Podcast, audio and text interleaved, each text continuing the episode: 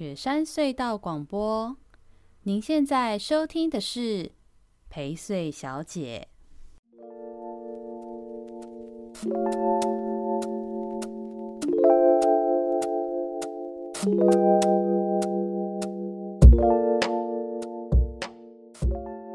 大家好，欢迎收听这周的陪睡小姐一周大事，我是薛成义。嗨，大家好，我是小帮手。呃，今天呢，这集的一周大事蛮特别的，主要是因为我们这礼拜有收到抖内哟。哦。嗯，大家掌声鼓励一下呢。这个抖内我们的这位好朋友呢，就是之前我们曾经在还蛮前面的某几集，大家可以回头去看，我们有一集就是邀请了那个一中的返乡青年们上节目。好，有一个是建筑师，另外一个是做小吃店实至名归的老板。好，那个实至名归的老板呢，人很好，就是抖内了我们一笔不错的金额。那他，而且他抖内不是因为他要做宣传，虽然我还是帮他宣传，大家晚上想吃宵夜还是可以去实至名归啊。不过他其实来抖内我们是因为他听了最近的这一集，呃，我们就是访谈郡府香肠的这一集，他觉得是，怎么了？再讲一次。郡府香肠啊。我刚刚听成什么？算了。我不要侮辱乡长。什么？你刚刚我刚刚口误吗？好啊，OK，好啊，没关系。我刚刚哦，我刚刚是不是不小心有点岔气？这个破音字，破音字。香肠。然后我们继续哈，然后这个迪伟呢就说他觉得乡长这一集呢就是录的太棒了，他很喜欢，因为他觉得可以快速的听到一些关于小镇经营啊，然后。呃，好的行政首长可以带来什么样子的改变等等的，他觉得颇有希望，听得很开心，所以他就就是就是开心一波抖内的这样子。那我们其他听众朋友如果觉得蛮开心，也可以抖内一波啊，我们也蛮需要大家帮忙的啊。对，那他有他就是讲到说，就是他觉得很棒，然后他也很支持我们这样。那另外呢，他还有就是 take 这件事，因为他也知道我现在就是就是怀孕中，尤其现在是靠近生产的尾呃怀孕的尾声，所以呢，他就写到说，不管是产前产后，妈妈辛苦了。然后呢，他有特别留一句话给你，小帮手你，他说警告小帮手，你请你好好享受你现在的生活。嗯。迪伟虽然年纪比你小，但是他已经是两个孩子的爸，所以 所以下礼拜开始我可以请假了。你为什么是你请假，不是我啊？就 就就是开始享受生活了，不是吗？哦，是是哦，也是也是，找理由开始。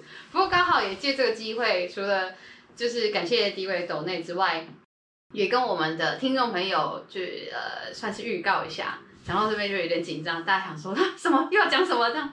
就是我们呢，接下来节目确实，我现在的生活可能节奏上面需要做一些调整了，因为呃，我自己也有一些工作的进行迫迫在眉睫，然后就小帮手也是。那我们接下来节目可能到我生产之前没有办法像现在这种定期的更新，噔噔，所以自己配个音效，所以也跟大家预告一下。呃，刚好我们这周其实也是我们节目满一周年。哦，我们节目是在我看了一下，我们上线日期是去年的十月二十一号上了第一集，然后稀里呼噜突然之间我们就节目做了一年了。那我休息一下去生个小孩，应该是合理的吧？你说的二十一号是你躲在衣橱的那个时候？对对对，第一集、哦、就是大家回去听我的第一集这样子。对啊，那不知不觉我们做七十几集，其实想想也是蛮可怕的。大家居然愿意听，平均一集一小时，大家愿意听我讲话讲七十几个小时，很棒哎。所以，嗯、但我们还是继续更新啦，但是只是更新的频率没有这么高，那可能会就事件性的去更新一些议题而已。然后我会先预留这一两几个月的时间，把我比较多应该完成的工作做完。那我的。预产期其实是一月的第一周，所以，嗯，如果顺利的话，我们一月后，也就是过年前夕，也许就可以考虑是不是要恢复到本来的频率跟节奏。这是也让预告一下，让听众朋友们知道的事情。对，真的吗？对啊，也许。你一定要说那么早吗？我就不相信你到时候有空录，就把小孩的声音放来这边给大家听，这样 不负责任不录音。你在录你在喂奶的声音，对不对？什么东西啊？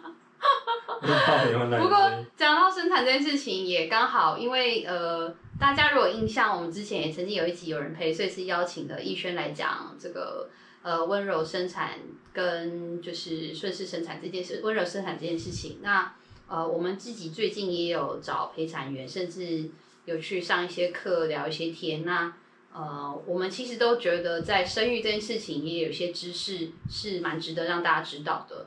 所以有另外一个副本在聊的是说，我自己上课与准备生产的同时，这些内容也许可以转换成是节目啦。所以目前有一个这样的初步想象，可是会不会有什么样的产出也还不确定，让大家预告跟有个意概念跟感觉一下。就是我们想说聊聊这个部分。那我心里在想啊，我也想听听看听众朋友想听什么样的角度，因为。呃，别的不说，我我我今我今天就是在那个我们的 hosting 的后台，现在在听众的分析里面啊，可以越越可以越来越看得越来越细了，它现在越准了。然后你知道我们听众的男女比是多少吗？你猜猜看，小帮手，你应该没没去看过后台，七比三哦，这么凶哦，大概六点五比三点五啦，就是。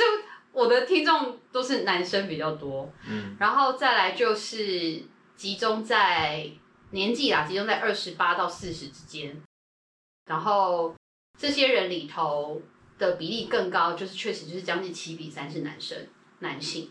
那不知道男性朋友听到这种主题会不会有什么就是喜欢或不喜欢？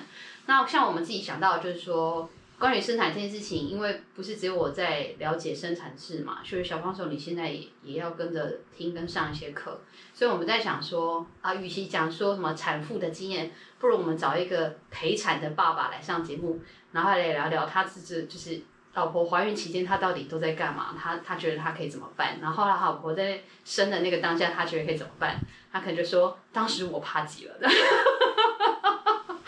之类的。我在想说，不知道这样子，问男性朋友会不会比较觉得敢听，或觉得好听一点？是你、嗯、不知道哎、欸，反正你就讲啊。对啊，就是节目可能也会有这个部分的设计啦。如果说之后有一些呃小支线的节目制作的话，可能会有这样的内容。那我们接下来便是不定时的去做宜周大事的录音，可能不就就不会像现在每一周一次了。啊，它就不叫宜周大事，就那就叫宜兰大事嘛。反正就宜兰发生什么事，我们来讲一下，这样大概是这样，让大家预告也知道一下。好哦，那我们赶快来准备进新闻，因为呃今天的新闻颇多，想办法把它能够在有限的时间内讲完哈。那今天呢，大体来说其实是有三种类型的新闻呃新闻议题想跟大家分享。嗯，好，那。我觉得我先快速的讲到这个议题，这个新闻议题领域里头，在这一这一两周有哪几则新闻？那讲完之后，我们再补充相关的评论，可能会比较聚焦一点点，才不会不小心聊太久这样。第一大类呢，是在讲宜兰县境内的一些园区场馆的经营和行销，呃，怎么做这样子，也有点延续我们其实过去两周。刚好因应周年，我们邀请了俊福大哥上节目，就是东山乡乡长林俊福先生 上我们节目之外呢，我们其实，在前几周的宜周大事有聊到一些，就是像这种城市经营或者是园区经营这件事情嘛。那好巧不巧呢，在这两周可能因为刚好也放年假，所以就有很多像这样子的新闻释出。嗯，首先呢，先讲宜兰县呢有。这个两个礼拜有刚好有三个跟委外有关的新闻，就简单来讲，就是本来是县政府或官方的一些园院区或是场馆，那现在可能遇到挑战，所以要委外。第一个是十月七号的新闻哈，兰阳博物馆年年亏损，宜兰县政府要找专家评估来委外。兰博的亏损好像是大家都很知道的事情，某种程度来说，它不是那么赚钱的。的的单位啦，但我记得我之前好像有曾经讲过，他也不一定要预期它一定要赚什么钱，也许是平衡就好，因为它毕竟是透过基金的方式去处理它的偿债嘛。但事实上，它现在就是因为疫情的关系，亏损的更加严重了。像比如说去年受到疫情影响，亏损高达一千五百万，就还蛮惊人的。那审计的审计的报告其实是讲到说，人事成本沉重，游客递减，所以亏损年年增加。那呃，县政府都要一直不断的补助他处理这些债务，所以其实是缺乏有效的经营策略的。那现在县政府就讲到说，希望可以编列这个两百五十万的预算来找专家评估兰博委外经营的方案，在思考这件事。但是呢，这个委外经营究竟是要全部委外还是部分委外，其实都还在研议啦。哦，但就是希望可能到时候再给你看看这种委外经营的可能性，这样子。嗯，我实在是很难理解什么叫做还要再花一笔两百五十万 来研究一下委外的可能性。但就，就当然这，这这就是公部门在处理一件大事啊，就是总是要有一个嗯，类似规划费或是研究费或是什么什么什么。对啊，因为他一定要有一个。可是规划费可以理解。嗯哼。那。所谓的我还是要花一笔钱，然后来给人家问说，哎，我这件这个东西要怎么经营？那不如就直接就是一个专业的可能广告行销公司，是吗？是这样吗？然后来处理，变成是说他提出一个或是两种版本，嗯，是接下来建议给管方的操作模式。他的委外，呃，这这个超拗口的，委外评估是否适合委外，就是那就更妙了。这个评估就是我现在要委外经营了嘛，然后我能不能委外经营的这个评估是要委外来做这个评估的？我不知道听众朋友听到这边会觉得想杀人。没有啊，没有，所以正常在商业上面，现在在谈亏钱嘛，对对对，所以就在谈商业运作嘛。对。那通常一个公司在谈商业运作上面要花钱的话，嗯，就会是从外面聘请一个大师进场操刀嘛，嗯，嗯之类的，嗯。操刀，然后想说啊，这里可能是得得有一个专业经理人进场，嗯，例如说新的 CEO 进场，嗯。那他的这个 CEO 可能他的背景是来自于什么什么什么经验，所以你你你意思是说，就直接找这个？也许你觉得应该要请别人经营才对，就直接找了，干嘛还要再找人评估？我可不可以找人？对，就是这整件事情的名称是非常奇妙。对啊，是这两百五十万到底要干嘛？对啊，或是例如说啊，那我就找一个大师进场操刀，新的品牌操作什么的，哎，大概一两百万。可能还请得到，嗯，之类的，嗯，这是吧？对，所以，嗯，让大家知道一下。对啊，那谁又有这个资格可以说，哎，我来评估这个博物馆可以委外哦？嗯，这到底是在这个世界上谁可以做这件事情？这样会不会又应该要在？如果这样子拗口，就是你不就应该要先也有一个委外是评估要不要委外去？评估能不能委外？好，算了，我就不要这样，大家 可要疯掉了。对，但但但确实，我我我我的理解啦，我猜想对官方来说就，就呃，他的人力资源跟运作上，他没有这样子的能量，同时也没有这样子的专业去确认呃这种。就是委托外部的单位来经营的可行性与方案是什么？他可能没有这样的技术，没有这样的人能对，或者是说他，所以他才要花这两百五十万，请别人帮我确定一下，我到底希望给别人经营这件事情可不可行？如果可行，是什么情形？是全部吗？还是部分这样子？对，他应该是更像是就是说啊，我花了一笔费用，请外面的专家进场帮我评估我现在所有的。开销的成本，嗯、我的人事结构，嗯、我的商品策略，我的我的场馆等等等等等等，是，嗯，组成我这整个营运的样态是什么？突然觉得做这种评估的公司好像会蛮好赚钱的，这样子就有两百五十万，这个评估过程可能不用什么时间。但我我觉得更更歪楼的想象，就有点像之前那个，嗯、呃，忘记是什么，就是。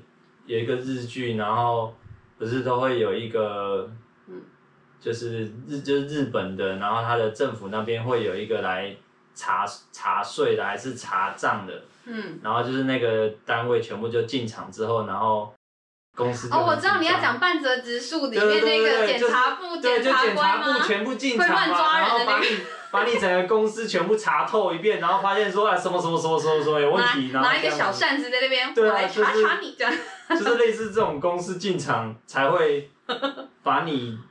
才能搞清楚这样子，对，好听不好听的全部摊给你听嘛，哦、是吧？不然大部分的评估很有可能也是表面上的了解去做的评估。你不敢讲啊，什么东西都不敢讲，不是吗？嗯，对啊，所以其实是真的应该要了解一下。可是据我了解，我我有就是听到一些其他在不同的公部门，依然也有啦，在不同公部门也有。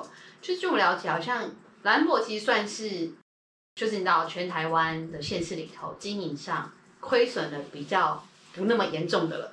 当然不能比烂的啦，但我我我只是想要偷偷讲到这件事情。我据我的了解，好像兰博已经算是还 OK 的了。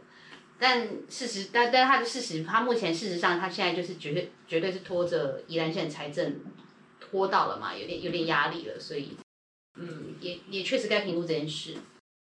好啊，我我我觉得这让大家知道一下，这个是呃找专家要评估可不可以委外经营的是兰博。好、那第二个新闻要讲的事情是十月十九号，太平山的鸠之泽也打算要委外，然后这个这个打算要委外呢，部落的反弹声非常的大。那鸠之泽这个又有一点点的不同是，这个鸠之泽温泉区，它目前计划要委外，那它现在是受。宜兰县太平山国家森林游乐区里面的范围嘛，那它这个管理的单位其实是林务局。林务局呢有在考虑要用 OT 的方式，就这种促餐的方式去委托民间来经营。那蛮多的人担心说，这会不会是整个太平山的呃食食跟宿啊饮食跟住宿的外包，全部都把开始外包了的第一步了。那林务局在最近召开的这个公听会里面，引发了蛮强烈的反弹的。大同乡乡长啊，跟这个我们的原住民议员陈洁林议员都表达很强烈的反对立场。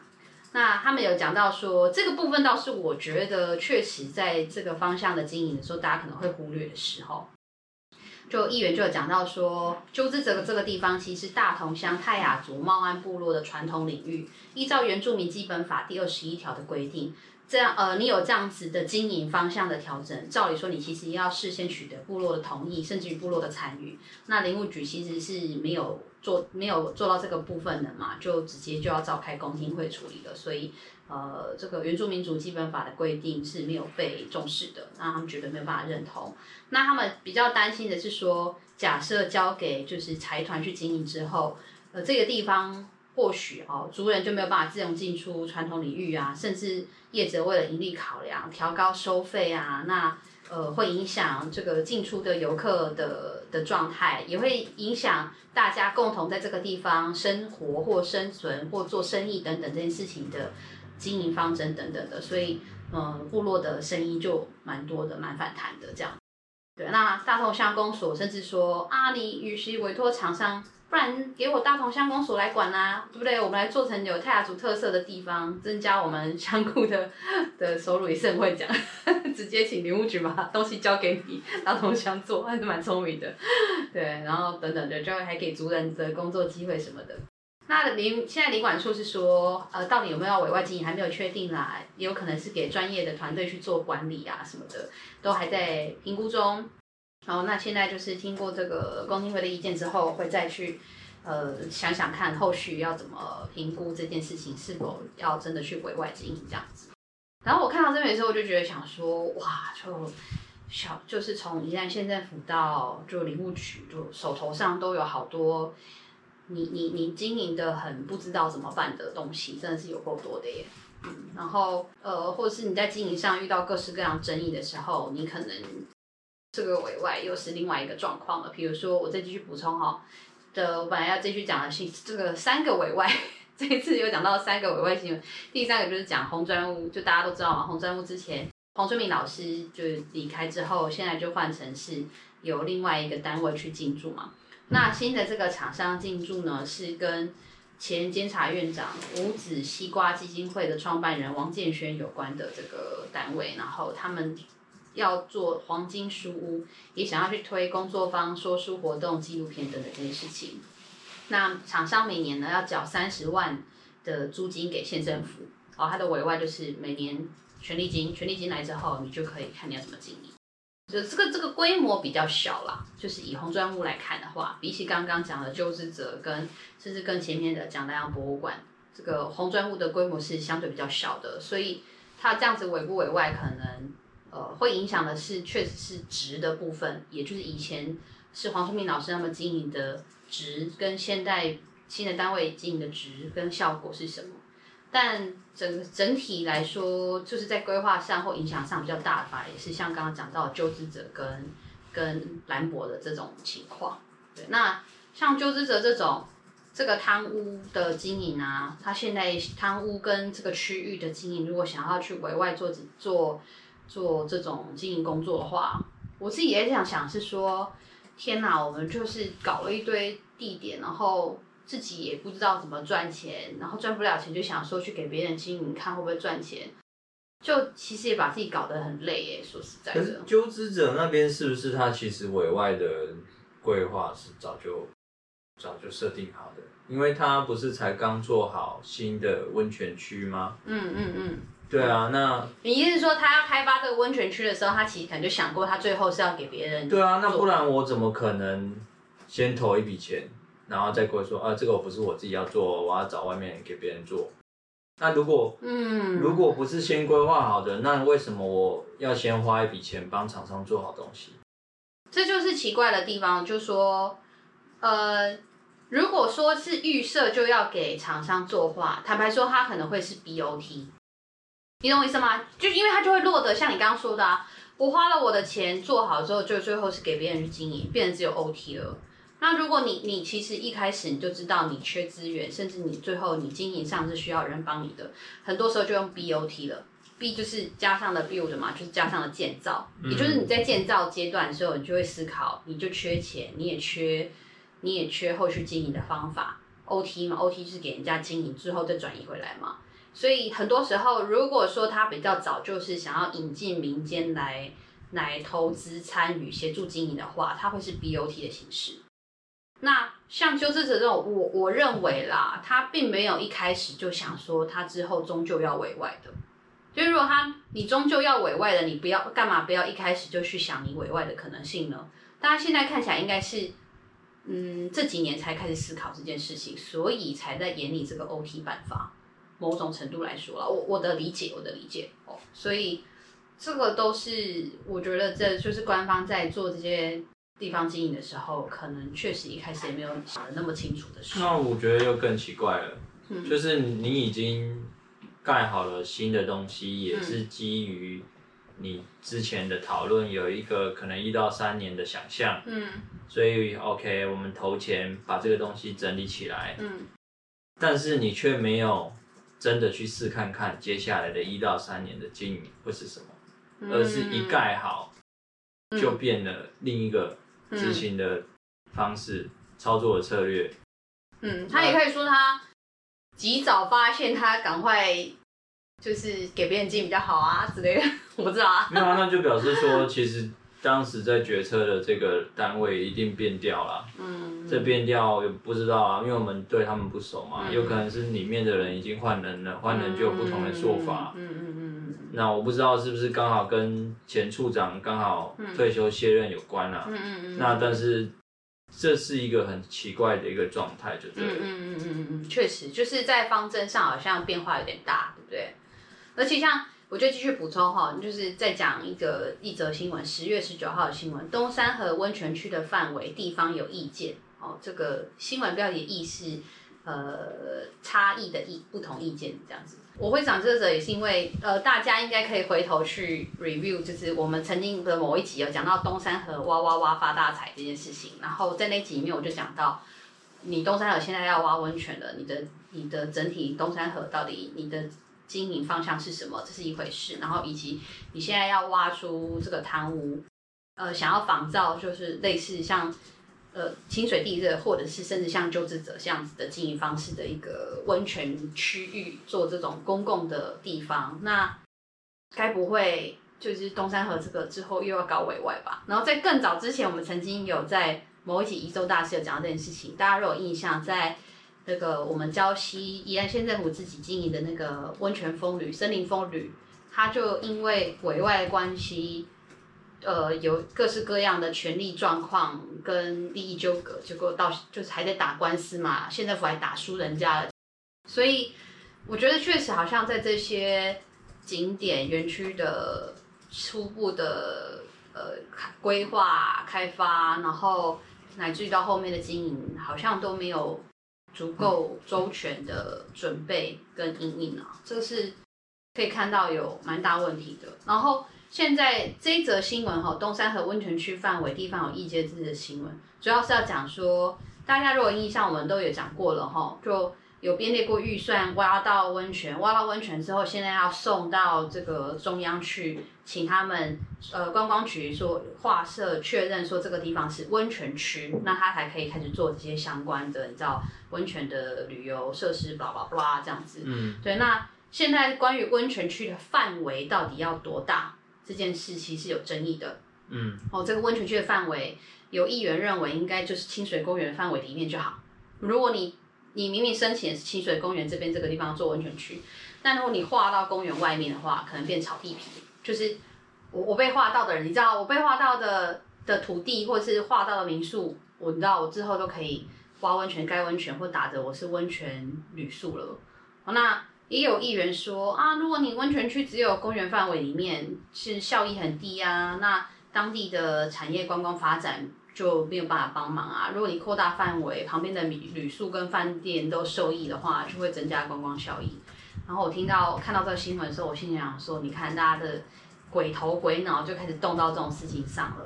就你在都市计划内或都市计划外，你是都市计划内的什么用地，黑黑插进嘴，那种概念有点像。嗯，对，所以你看这种鬼头鬼脑的事情就开始越来越多了，但根本。所以，如果你沦为就是大家就是民间商业性的的操作跟思考，这些东西根本就没有办法好好的谈它的发展经营是什么，大概需要就是碳基啊，对、啊？但是你确实你你官方经营的这些点好像不碳基嘛，是金海，那到底什么东西是爱碳基？下面下面收在是某一点爱碳基，其实也不确定啊。回到刚刚很前头说，兰阳博物馆真的是要赚钱的地方吗？会不会是财务平衡就好了？那鸠之泽这种温泉区，如果你搞温泉类东西，它可能比较是工商业的发展史，它也许就真的要考虑赚钱。可是你县政府经营常常不会赚钱，你委外经营又变成是别人去把钱赚走，就剥削到某些人的权益，所以这是很矛盾的。说实在，嗯，对啊，嗯。其实我觉得上一集那个郡府乡长来之后啊，嗯、我就是反而有一个感想，就是说，哎、欸，好像。一个行政首长握有行政决定资源的人的，他好像在宜兰，就是所谓的以观光产业为主要的发展诉求的话，嗯，这个首长他似乎如果可以具备一些呃商业的嗅觉，嗯，所谓的这种也要做行李的一些头脑的话，嗯嗯嗯，好像其实是。一个很需要的一个条件，没错，没错，就是当然有很多民生的东西呀、啊，嗯、或是什么社会的其他种种要去照顾。嗯、可是你都已经把宜兰设定为我就是要推广观光产业，嗯，去极大化去发展，嗯，啊、呃，在这底下所有的产业链里面，不管是自己的园区，或者是呃民宿业者，或者是靠民宿业活的这些餐饮、小吃、夜市等等等等，伴手礼店。就是一直连串下来，全部都是靠这个观光业者。可是，那你最主要的整个线，你是怎么思考你的产业观光定位？嗯、其实现在都不是呃内容的问题，而是行销的问题。对，当然内容可能有一些有他自己要处理的问题。嗯嗯。但更重要的是整体行销里面，你这些所有的定位是什么？嗯嗯嗯。那这个好像就是这个首长他本人。得有一些行销的 sense，嗯哼，那有商业操作的一些 sense，然后联动的效益的，对他才会知道说他吧，他就会主动知道说，嗯，这个东西缺什么，嗯、我才能这样推，我需要拉什么东西进来，嗯、例如说可能 Michael Bay，嗯，就把他拉进来做一集，嗯，就东山就爆红，很多那个木曜4超完，对，然后就幸福幸福东山，瞬间他的粉砖就一两万人，对对对对，就是类似这样，就是他他会把整个行销的效益拉进来之后。嗯他可能好像才能真的做到一些观光产业的事情。你刚讲 Michael Bay 的时候，我还没有想到是讲麦卡贝。我现在想说啊，是哪个名导演吗？贝什么之类的吗？对，我讲错名字，就是就是那一间啊。还有我想说什么？有什么国际性的大树？你知道？但你都讲到这个了，我觉得就搭着继续讲，因为就是怕真的是怕录太久，赶快连载这一则哈。十月十八号，音浪头城被质疑，那。头城镇公所回复说，他们是要做成，他们做成功行销这件事。那其实像你刚刚讲到俊甫大哥，我们访问了东山乡的经验这件事情，我觉得就很值得拿来反观跟看这次头城镇公所的这个这个新闻。就头城镇公所，大家都知道，头城每现在每年都有在办音浪头城的这个类似音乐季的这个活动。那这次这个音乐季约会的活动，因为天气不好的关系，所以他现场。弄了大概四千个座位，那有一半以上都没有坐满，所以会让很多人质疑说：“哎、欸，真的有办这个的必要性吗？什么的？”那公所就讲说：“啊，这是行销头层啦，你看，而且我们有跟电视台合作，点阅率已经高达七万多人嘞，很成功哎，这样子什么的。嗯”我看到这个时候，我真的超想笑的。我们刚刚讲的是跟麦卡贝、东山乡公所跟木曜4超玩，就是台志源来玩一趟。那个现在点阅到多少，你知道吗？已经已经已经四百万了耶！头城镇公所那七万人跟人家开心的要死的。那新闻呢，就是就是其实是有讲到说，呃，脸书有个粉专是头城二三四。那头城二三四其实也有一些呃评论是，我觉得也蛮值得大家思考的，包含像他我刚刚举例的是东山乡公所的网红合作的 case 嘛。那头城二三四就有讲到说，像比如说公所业配的宣传影片，下班购放吧的这个部分，哈，里面呃很多店家都是已经很人挤人的地方，其实好像也没有特别需要介绍。然后还有包含像呃呃，现在可能说要不要拼观光行销，是不是应该要处理也是停车问题啊、交通问题啊等等这件事？因为头城也许并不一定要去做的是行销，反而是基础建设的改善。然后这种公部门露天开放的免费演唱会等级没有办法跟艺人小巨蛋售票的那种演出内容相比，那这种就是看演唱会的经验其实也不是很好的，而且不能够用短短的天数中民民众锁票抢票的热度认为自己的知名度有出去，哦，那这些人呃真的有来什么卡位啊领票什么，然后再去别的地方观光吗？那不然公所都是用什么直播，好多人看，那根本就也没有来头城镇观光啊，所以这样的评估好像也不太正确。哦，所以，呃，再来就是位置都没有坐满，可能会在头城到底有多少的消费，在哪里消费，这个这个调查是不清楚的。所以你花了八百万去办这个活动，效益如何，其实都不晓得。然后我看到他八百万。不知不不明所以的效益这件事情，我就想要说，人家东山小公所才花三十万，就创造了快要两千万的效益了，这个都是他们都评估得出来的，我就觉得真的是差很多哎、如果说首长这件事情的准备跟经营上，就好像什么东西都靠三十万，然后就可以干嘛？三十万他就可以干嘛？他都是一点点一点点小钱，他就可以搞很多事情，所以。这我觉得这也是才是真的是会滑给，没有啊，那就很简单，就是因为底上面的人，他如果愿意，哎，也接受新的观念，底下的人也才更敢的去说出他们想要做的东西，嗯、而不是只是每年消耗预算而已嘛。嗯嗯嗯嗯嗯。可能就是我去年就已经编八百哦，好，今年时间到了，哎，要怎么弄？继续用。对啊，嗯、去年怎么用，就大致上啊。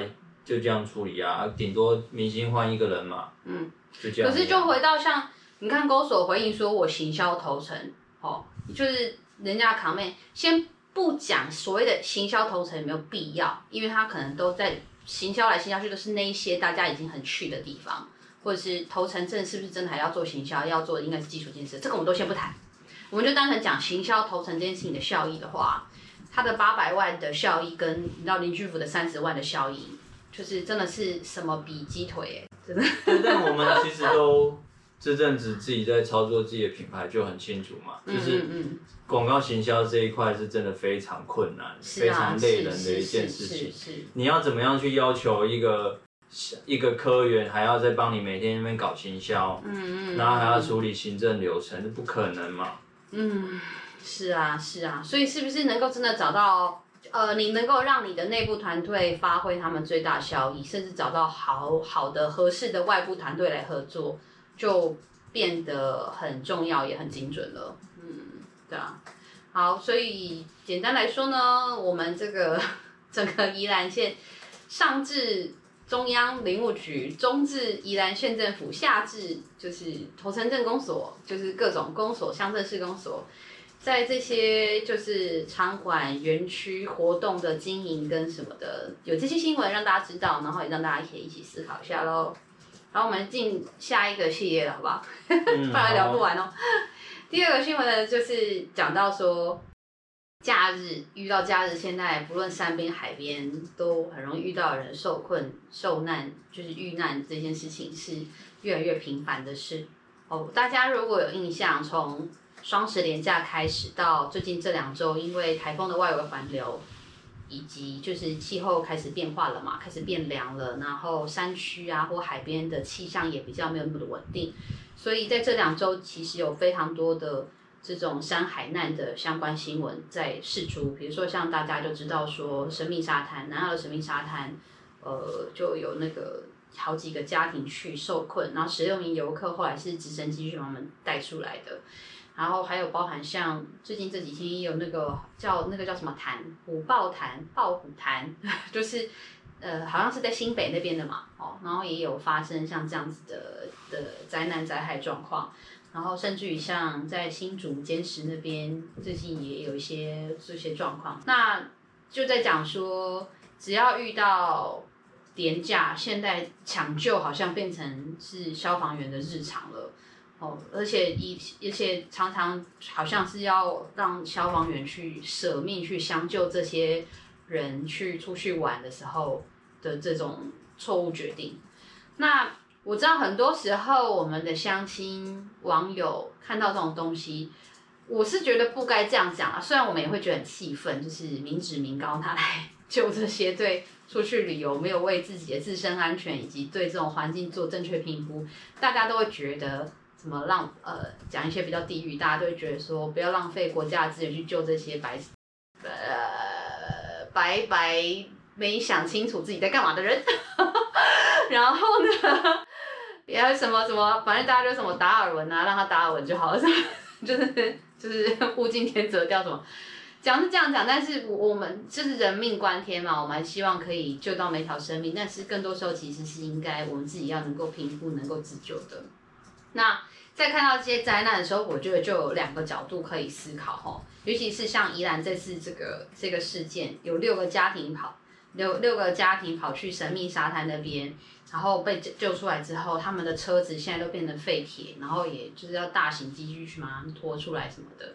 其实像以光是以宜兰神秘沙滩，我觉得第一个可以讲就是我们现在宜兰县确实针对像这样子的地点，在一些相关的管理机制上，好像是没有很明确的哦。因为神秘沙滩已经不是第一次遇到这种状况了，之前从二零一八开始陆续就有。造成死亡的悲剧，然后今年二月终于又解禁的时候，可以开始潜水啊、风浪板凳游戏活动，但都没有一些相关的配套，所以导致沙滩这边又不断的出事这样子。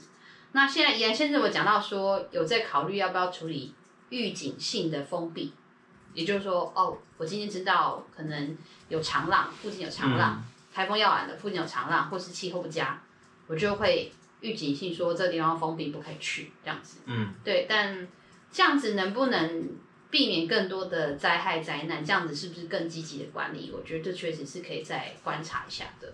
那也因为这个地方其实现在它的所属权属是有点复杂，所以它在管理上也很困难了。因为土地有国产署，又有罗东林管处等等各式各样的单位，然后在这种安全上又是县政府要处理，所以这个地方是三三不管也三得管的地带，就就就是它它有点复杂这样子，对啊，然后它又是什么重要野生动物的休息休息区、休憩区、栖息地，我在讲什么？这个重要的海岸野生动物的栖息地，所以嗯，它它就是真的很复杂的一个地方，对，那。官方是不是除了这种预行性封闭的机制，以及相关的还有什么配套措施，应该要进场？我觉得这是确实应该是要再去被看清楚的，然后明定一些相关规则，否则我觉得这种意外再发生几率真的很高。大家常常都会浪漫觉得我的高级吉普车可以开进去，应该都没有事，对。但是没看这个，就是就算是宾士的大狙也都狙狙了，所以我就觉得这个是。应该要留意的事情。那另外就是，除了官方的管理管制之外，事实上，我觉得民众对于这种接近山边、海边的这种观念，对气候的判断，就是以及跟自然环境接触的这种旅游的一些知识，确实是相当相当不足的。那我刚好在这两周，我看到一个，嗯，一个粉砖叫做“像一条鱼 ”，like a fish。哦，它荷兰游泳教育、水域安全观念、水中自救技巧，就是有一个有一个粉砖叫像一条鱼啊。嗯。他我我我不知道你有没有看到，我我我有分享到我们的群组里面，就是它里面出了一个防溺随堂随堂考，就是你你透过那个那个网页可以快速的点一点，看你可以得几分这样子。就是对于溺水哦水域安全这件事情，你的观念跟概念好不好，够不够？然后我觉得我自认。我应该还不错吧，然后就一百分，最后我居然拿了五十八分，真是害。刚好把你当掉。真的，居然连差两分及格。就自以为还不错，就把你当。可是我我看了一下他那那那一则下面就是民众留言，因为他粉专就有邀请大家来贴自己的分数嘛，哎，我的分数还不错哎，很多人都是三十分四十分而已，我还有五十八分，不然什么五十一分之类的。对，然后我看到他写说七十分就算你是比较有概念的人了，这样子。对，但是很多人重玩了一次后再重重按一次还是会选错，就是你还是没有办法百分一百分。所以大家其实，在水域的旅游这件事情是观念是相当相当不足的。那我们一直讲我们是海岛国家，然后要向山海致敬，大家应该有更多的接触跟联系。可是事实上，我们对这件事情是。是真的，教育上、知识上都非常非常的不够跟不足，我觉得这也是很值得大家一起去思考。大家可以去看看这个粉砖，然后这个粉专也常常会分享一些知识或课程。那我觉得这都有助于大家对这件事情的了解。啊，那他那个除了有这个防溺随堂考之外，他还有 po 了一个我在海边救人，但是没有成功的故事。就是这个原 po，他好像本身有救生员执照，然后他过去曾经就是。没事就都没事嘛，你知道，小那个救生员常常就是在海边穿个小短裤，那边晒得黑黑的，没事。但有事的话，就是他说他就是曾经那个夏天就一直在救人，嗯，对，然后救到第一次他有有人是没有救到的，或者就是拉上来那个人已经嗯就死掉了，嗯、那他觉得对他的冲击很大，所以他也想投入做多一点点在这个就是防灾山海旅游的教育里面的事情这样子，嗯嗯嗯嗯，对，所以。嗯，提醒大家，因为现在呃，报复性旅游可能还在持续中，山海都解禁了，接下来天气开始变冷了啦，所以可能因为东北季风或是环境变化，往山里海里去的人少一点点，但是就怕过了这个冬季，到了春夏之际，新的时刻，然后大家又忘了这些事，这些防灾相关的的意识，对啊，就提醒大家。好，嗯，进下一题哦。好，再来下一个下一类的大新闻，就是讲这个高雄的恶火，虽然跟我们宜兰好像不一定有关系，是高雄的新闻，但是呃，讲到高雄的这个大火这件事情的时候，我不知道听众朋友跟我的想法跟印象什么。我第一个就想到，我们宜兰其实有像高雄城中城的那种房子的状况，尤其是。罗东镇里面本身就有几栋这样子，嗯，嗯，对，那小帮手应该知道我在讲哪几栋，嗯、两个门柱嘛，嗯，对，门神，有两栋门神在市中心，对。然后还有就是以前曾经有做过电影院的地方，那栋我感觉也蛮危险的，在那个也是在罗东镇的北边这样子哦。那嗯，也有因为这样子，所以宜兰县也有个新闻啦，十月十六号的新闻哦，宜兰县有六十五栋十一楼以上的集合住宅，哦，现在宜兰县政府也加强了消防安检。有时候我就觉得说啊，就是热议的时候，就会大家就开始。认真安检跟法，anyway，好，我先讲一下这个新闻。简单来说呢，就是这个高雄的城中城恶火夺走四十六条人命之后，引起社会关注嘛。那现在宜兰县境内十一层楼高以上的集合住宅，总共有六十五栋。那现在开始都会陆续派员去加强这个消防的安全检查。那呃，其中有四栋呢是屋龄超过三十年的住商混合大楼。呃，就是类似现是城中省的状况，嗯，都是高风险的大楼，所以也会在规划说，如果火灾的话，抢救的演练这样子。那你知道这个刚刚不是讲说这六十五栋里面有四栋是这个类型的嘛？住商混合大楼，其中罗东镇就有三栋，这四栋里面就有三栋是在罗东，一栋在苏澳，所以应该就是。我们想的那几栋了吧？罗东镇。刚刚你讲那三栋。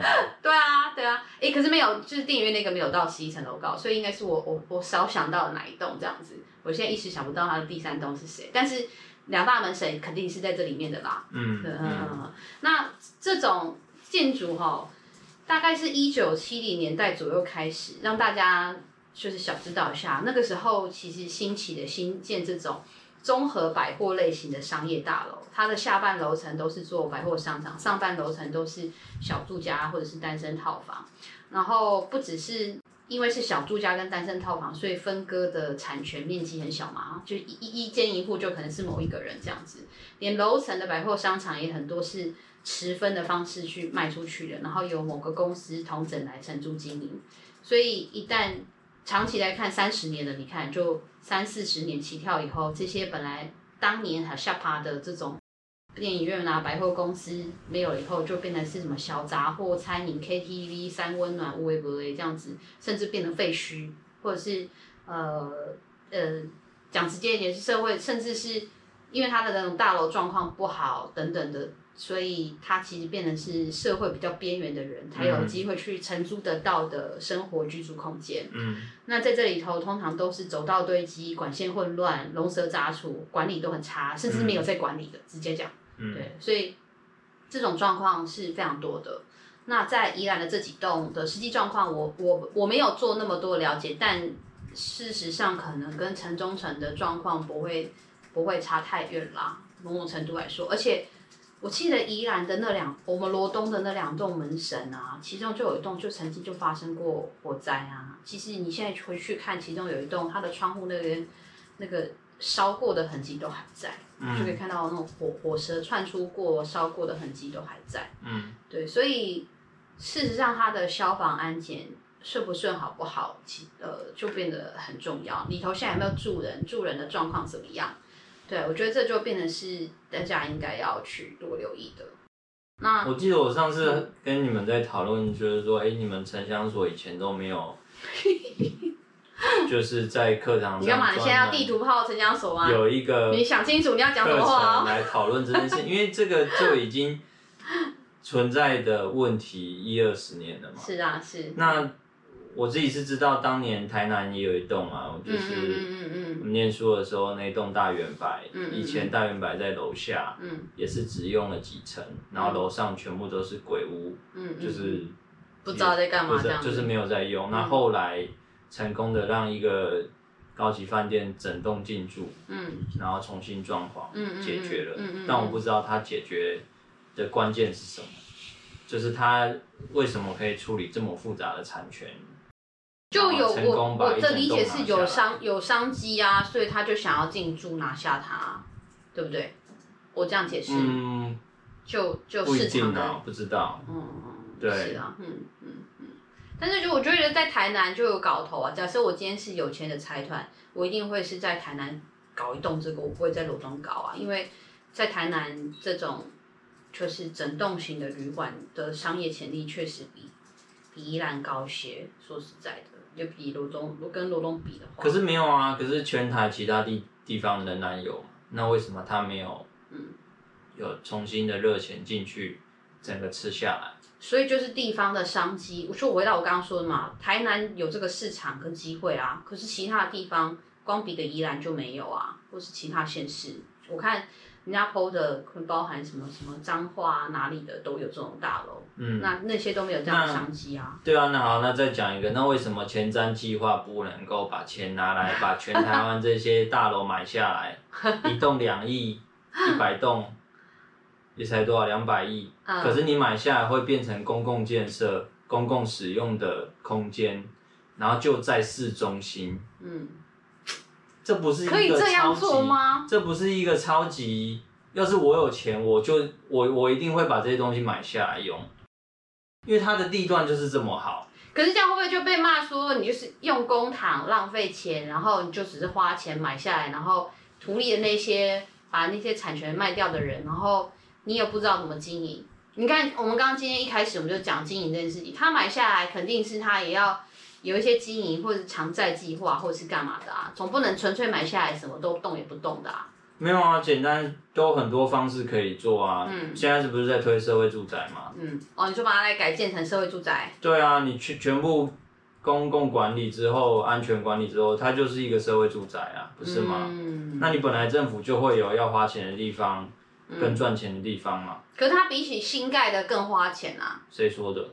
我我我我猜测，因为不然早就这么做啦。不一定没有啊，可是可是至少你解决了社会中的毒瘤嘛。嗯嗯。但我我觉得就是让听众朋友知道，就这只是其中一种发想。对我我我我。对，所以我那时候会问你，为什么课堂中就是想要听看看，这很像，你们以前竞图会出现的，应该已经早就。在学校里面讨论过这种案例，应该有很多事情是看向远方。为什么我们的课没有这样子呢？对啊，那不然台湾还有什么没有啦，没有啦，就是就是会处理？对，不一定，你不一定不一定是城乡所啊。案例这样子。呃，我觉得跟跟社会或是跟建筑空，就是跟社会或跟空间有关的系所都有机会接触到像这样的 case 啊。但是会不会是？呃，都市空间里头讲的这种商办大楼这个 case 就不一定了。嗯、我举个例子，比如说，先不讲城乡所哈，城乡所其实是有一些课程是很整体性的谈某一些法规跟制度，但是呃，没有特别去探究，比如说像这次这个商办大楼混合商办大楼的这件事情，哦、嗯，嗯、那甚至于像比如以前我我还在中原景观的时候，我们其实也有类似的课程，但是每一个学期会呃专注的。领域或者是题目是不太一样的，比如说像，呃，我那个时候我那个课程土处理的是土地征收相关的，所以我们就会对土地征收、农村土地征收这件事情的研究多一点点。对，那 maybe 可能有哪一哪一次是曾经谈的都市更新啊，那谈都市更新可能就会谈到这个事情，这样什么什么的。嗯嗯、对，所以其实是可能是有啦，只是没有那么深入细致在某一个，或者是分布在不同的时刻，然后刚好我们没有修到或讲到啦。如果你讲要讲课程的话，那回过头来，好，回来讲这个这个事情哈，讲这个城中城的新闻，就是刚刚讲了宜兰县政府有要做这个调查，以及开始要去做稽查相关的工作的时候，呃，我们另外有看了像高雄市议员那边的贴文，那就有讲到说，呃，大抵来说是这样，就是中央其实是针对这种建筑的法规是是有的。就哦，就我觉得中央就有规定说，你其实在地方应该要去做这种大楼的消防的稽查查核跟巴拉巴拉。那但是这个是什么样的年限、稽查的标准什么的，其实就很多东西是由地方去定定。那现在就发现到说，事实上在全台湾有蛮多县市政府没有针对这个事情有够明确、够清楚的定定的。比如说像这次这个高雄里头，高雄它其实呃就没有那么的。没有那么明确的的处理的公告哦，他就是比如说你应该要多久就是检查一次啊，然后什么的。那事实上，比如说高雄就没有，宜兰其实也没有，所以不做检查、不做申报，有某种程度来说，好像也不会违违反规定或违法。所以在这方面的地方政府的一些工作跟就是相关的制度的拟定拟定，其实就变得很重要。那否则每一次就是爆发像这样子的事件的时候，大家才来认真啊，我来稽查喽，然后什么的，这让我想到说，之前我在当议员的时候就遇到那个。台湾有遇到地震，然后大楼倒塌，然后大家马上又开始一头热讲说啊，我们应该要针对台湾危危险的老旧建筑物防震系数这件事情做全面性调查，然后开始要逐年编列预算，应该要去协助这些建筑的翻修，甚至都市更新，巴拉巴拉讲一堆。那我就问，现在到底有谁记得？请问现在哪些县市政府真的有开始？做这些调整，那中央的法规也因此有什么样子破坏性改变吗？哦，就就是常常就这样啊，事件性的去做探讨，但是，对啊，就就就是在地方实实质上面的制度制定以及实质的执法，就就可能都有限啊。所以我觉得这是宜兰县政府这次查完这六十五栋楼之后，是不是真的我们有把我们的制度健全起来，而且以后会。继续的针对这些事情，这些大楼有更扎实的稽查，我觉得那真的是另外一回事了。嗯，就是大家应该要再继续关注的事。好哦，那我们不知不觉节目也是录得很快，很好，我们这是有在掌握的范时间范围内。那我就来补充几则新闻喽，我们就进入尾声了哈。有三个新闻补充给大家，一个是，你看我这次有把这个东西拉到补充了。只是讲讲一下一下，就是高铁延伸这件事情。嗯，有个新闻啦，就是现在又有新的风向了。呃，绿营有个共识是要选择宜兰站以南、白杨区以北的合适地点，但是哪里呢？大同乡。啊？什么？就是那一条南阳溪的纵线往山边走，也是大同啊。我因为只有讲南北，没有讲东西就对，对啊。那我们现在赶快去三星买房子，或是往壮围海边走，地皮炒起来，是吗？红彩林，难怪大家都在那边挖温泉。就是你要给大家新的想象，然后又不讲，那我就是往东西向走啊。那在上面的彩边，赶快跟我讲一下。反正你也没有要共购嘛，对不对？所以那条线就随我们拉，不是吗？可以西地欧北共，画巴拉 K 这样。对，就是现在这看起来好像也有想要处理。整合党内意见，blah blah blah，但会怎么发展呢？不知道，因为我觉得中央最近对这件事情好安静啊，对，所以我们就继续看下去哈。那再来还有一个新闻，就是陈土金医师宅就呃要希望可以保留，然后申请成为这个我们的文化资产指定古迹，但是这件事情又跟就是所有权人家属是。呃，有冲突的的这个新闻哈，那家属就有提到说，是因为已经都变成危楼，他们也没有能力跟能量去维护，所以现在才希望忍痛申请拆除。那现在就是有点尴尬嘛，就麻烦就是说，呃，本来这个所有权人申向宜兰县政府申请，他要拆除嘛，结果就有人去发起说要把向文化局提报说这个房子应该指定为古迹，那现在已经被列册了。一旦被列册呢，六个月内就要召开文资审议会来考虑是不是指定成古迹。但是这对家属来说啊，就就很麻烦，因为如果指定成古迹，他们就很难去做维护管理类的事情，他们就希望可以拆除，但就又周旋了。对，那看到这新闻，我觉得心里头也就很矛盾啊。你知道这个陈土金医师宅是在哪里吗？不知道哎、欸。就是在我不知道你们印象哦，那个呃羊排面那边。那条横路过去那条路是叫什么？我现在有点忘记。你说在宜兰市啊？对对，宜兰市里面有没有？就是在大概羊排面那附近的街廓里面，好、啊、有一有一间。一个十字路口旁边。对对对对，过来一点点那个卤肉饭的那一条，哈哈哈哈。那栋楼有一栋很漂亮的楼嘛，嗯、那那栋楼真的蛮漂亮的、嗯、哦。那它如果能够被指定古迹，能够被经营，能够投入预算去做，我觉得也是很不错。